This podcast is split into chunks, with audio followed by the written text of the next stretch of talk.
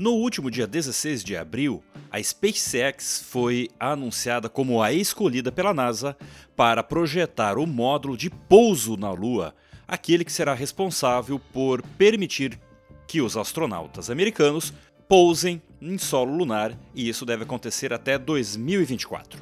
Então, quer saber um pouco mais sobre esse bilionário contrato e também como isso afeta a toda a humanidade? Eu sou Fernando Pitti e esse é o podcast Classe Tech, onde educação e tecnologia são as temáticas norteadoras dos nossos programas.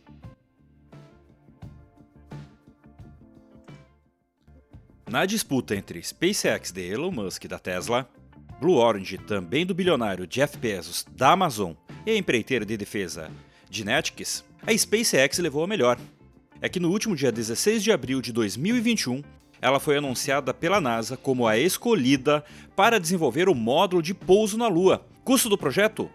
2,9 bilhões de dólares. O que hoje em reais daria mais ou menos, ou melhor, muito mais do que 16 bilhões de reais. Esse módulo é a Starship. Olhem só, é apenas o módulo de pouso, ou seja, a NASA, ainda utilizando recursos próprios, foguetes próprios, levará seus astronautas até a estação lunar, que será construída para isso, e desta estação lunar eles serão transferidos para Starship e então pousarão em solo lunar. A última vez que astronautas foram até a Lua foi com a missão Apollo 17, e isso foi em 7 de dezembro de 1972, praticamente 50 anos atrás. Desde então, só missões não tripuladas têm sido enviadas ao nosso satélite natural. Na maioria delas, sondas e outros tipos de equipamentos para estudar um pouco mais a própria Lua, o próprio satélite natural da Terra e também saber como explorá-lo. Inclusive, já planejando, agora para os próximos anos, a criação de uma rede de internet 4G na Lua também. Mas isso é assunto para um outro episódio. Bom, que é a Starship? O que, que torna ela tão diferente em relação às outras naves, aos outros foguetes já lançados pela própria NASA? A Starship é uma nave enorme. Para vocês terem uma ideia, ela terá 50 metros de altura e 9 metros de diâmetro. E para atingir a órbita terrestre, ela será lançada, é, melhor, ela será acoplada a um foguete Super Heavy de mais de 5 mil toneladas de massa e mais 70 metros de altura. Acoplados, a nave e o foguete terão 120 metros de altura. Imaginem, um monstro realmente que terá que ser tirado de solo terrestre, colocado em órbita para depois ser levado até a Lua e de lá reaproveitado nessas missões de pouso. Aí, reutilizado, exatamente, esta é a grande sacada destes equipamentos, deste foguete e desta nave desenvolvida pela SpaceX. Assim como os Falcon 9, que hoje já estão levando equipamentos e até mesmo astronautas para a Estação Espacial Terrestre, tanto o Super Heavy quanto a Starship também serão totalmente reutilizáveis. E por serem totalmente reutilizáveis, o custo de operação cai drasticamente. Imagine a seguinte comparação. Imagine que para cada viagem de avião fosse necessário construir um novo avião, coloca as pessoas ali dentro, leva até o destino e abandona o avião lá. Para trazer as pessoas de volta ou para fazer uma nova viagem, um novo avião seria necessário para essas viagens. É assim que os foguetes anteriores da NASA, ou mesmo os foguetes da antiga União Soviética, hoje Rússia, ou tantos outros países aí que também estão começando a sua exploração espacial, acontece. São feitos foguetes, são feitos construídas naves que vão até o espaço e lá são abandonadas. Já com a SpaceX, especialmente o Falcon 9, aí, que é o que já está em operação já há muito tempo, e também agora o Super Heavy e também a Starship que estão sendo construídos, esses serão equipamentos reaproveitáveis, ou seja, eles irão, farão a sua missão e retornarão com um custo especialmente menor. Então, uma grande diferença aí no custo destas operações espaciais. Se você não viu ainda, eu também te convido a procurar no YouTube. É muito legal você ver um Falcon 9 retornando e pousando suavemente sobre uma base. Ou seja, ele decola da Terra, leva seu equipamento, a sua carga até o espaço e retorna para Terra novamente para ser reaproveitado. É algo especialmente é, lindo de se ver aí pela tecnologia e pela capacidade de cálculos de imaginar que esse foguete ele vai pousar suavemente, ou seja, foguete dá ré sim. Então, muita gente utiliza essa expressão, ah, foguete não dá ré. Os foguetes da SpaceX dão ré sim. Eles voltam e pousam novamente na Terra para serem reutilizados mais de uma vez. E outro diferencial também aqui da Starship é que ela está sendo projetada com uma altíssima capacidade de carga e também de autonomia. Assim, além de poder colocar novos satélites em órbita muito mais distante do que são feitos hoje, incluindo inclusive telescópios espaciais que poderão ser até maior do que o James Webb que está sendo construído. Então imagine, você pode levar equipamentos para uma órbita terrestre muito mais afastada e retornar. Você pode levar cargas e astronautas até a estação espacial, muito mais carga do que é levado hoje. E, inclusive, ele está sendo pensado, inclusive, para o transporte interplanetário, para a futura colonização em Marte, que é um dos propósitos de Elon Musk. E claro, como já falei, neste contrato com a NASA, ele será o responsável pelo pouso dos astronautas na Lua. É, e este pouso aí, essa nova exploração à Lua, é do programa Artemis.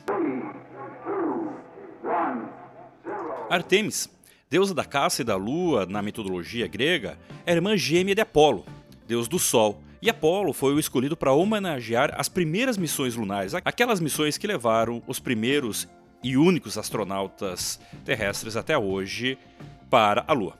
Agora é a vez da sua irmã, Artemis, a emprestar o nome para esse novo programa da NASA que levará novamente humanos terrestres para a Lua. E a agência, então, como eu falei, pretende enviar esses astronautas usando um foguete próprio, Space Launch System. E esse foguete impulsionará uma nave chamada Orion até a órbita da Lua. Chegando lá, serão acoplados à estação espacial lunar, chamada de Gateway. Então, só então, eles embarcarão na Starship. Ou seja, a SpaceX está projetando e fabricando a Starship aqui na Terra, vai enviá-la para a Lua e só lá que ela será utilizada pela NASA. Então, tem um longo trabalho ainda para ser feito e nós estamos falando isso em 2024. Estamos aí já em 2021. Questão de três anos, ela já estará pronta e operando lá na Lua. Outro diferencial aí do programa Artemis, em comparação com o Apollo, é que esse pretende também deixar os astronautas por até uma semana na Lua. Antes, os astronautas pousavam, alunizavam, né? Na verdade, pô, é, o que é o pouso na Lua, né? colonizavam, ficavam ali algumas horas e retornavam para sua cápsula e de lá retornavam para a Terra. E agora pretende ficar até uma semana fazendo pesquisas, explorações, inclusive já se estuda construir uma base na Lua para que futuras explorações interplanetárias possam utilizar esta, esta base como uma espécie de entreposto. Bom, isso é questão de alguns anos, décadas a gente provavelmente já vai estar vendo isso. Até porque uma das missões, uma das metas de Elon Musk é ir para Marte com viagens, inclusive tripuladas, até na década de 30. Ou seja, nós estamos na década de 20, nós temos aí, se a gente considerar a década de 30 inteira, nós temos um intervalo aí de 18 a 20 anos no máximo. Então a gente vai presenciar homens pisando em Marte. E lá em Marte, sim, novamente utilizando a Starship com altíssima capacidade de cargas para poder levar equipamentos e grande quantidade de pessoas para começar a exploração e inclusive uma colonização em Marte. Então, com certeza a gente vai ver muito em breve novas notícias, novas manchetes falando das futuras viagens e possível colonização em Marte já na próxima década. Fiquem ligados nisso. Agora, isso tudo, extravagância ou necessidade? Para alguns, é só visto como extravagância mesmo, não é só gastar dinheiro. Imagina, a gente está falando em questão de bilhões. Qualquer projeto desses, bilhões de dólares.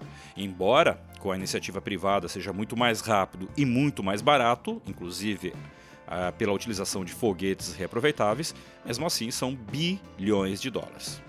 Com tantos problemas existentes na Terra, gastar estes bilhões para voltar à Lua e, quem sabe, iniciar uma colonização em Marte, será que é algo realmente relevante ou é só extravagância? Agora, a verdade, como eu já escrevi a respeito disso, já comentei em outros programas, muitas das tecnologias desenvolvidas que chegam até nós dos equipamentos mais simples que a gente pode imaginar, ou foram desenvolvidos em tempos de guerra ou em exploração espacial. Então, esses bilhões, com certeza, eles irão sim voltar para nós, vão retornar de alguma maneira na forma de serviços, de produtos.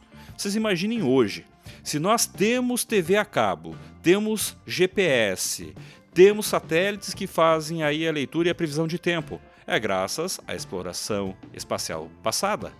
Até os satélites mais recentes da Starlink, também do Elon Musk, já estão começando a operar e fornecer internet em alta velocidade em qualquer parte do planeta. Isso mesmo, seja em terra, água ou ar.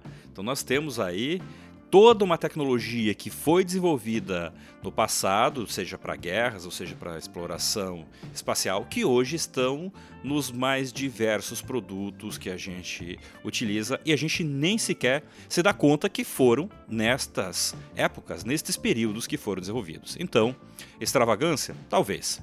Eu prefiro acreditar que sim, é uma necessidade e que mais cedo ou mais tarde tudo isso vai retornar para nós na forma de produtos e serviços. E quem sabe, olhem só, nós estamos vivendo aí com tantas situações no planeta, por exemplo, pandemias, doenças, e até mesmo notícias constantes de asteroides que passam raspando por aqui. Será que no futuro essa colonização em Marte ou talvez até na Lua não se torne necessárias? E você? O que pensa sobre essas missões? Que tal utilizar essas notícias que saem aí constantemente sobre SpaceX, Starlink, a Blue Origin, Jeff Bezos, NASA e tudo mais, para estimular seus filhos ou alunos a estudar o espaço? Imagine comprar um telescópio, mirar para o céu e conhecer as estrelas, conhecer a história das estrelas, inclusive dos planetas, como foram descobertos. Falar um pouquinho sobre a história geopolítica da última corrida espacial e sua relação com a, Guerra Fria e muito mais.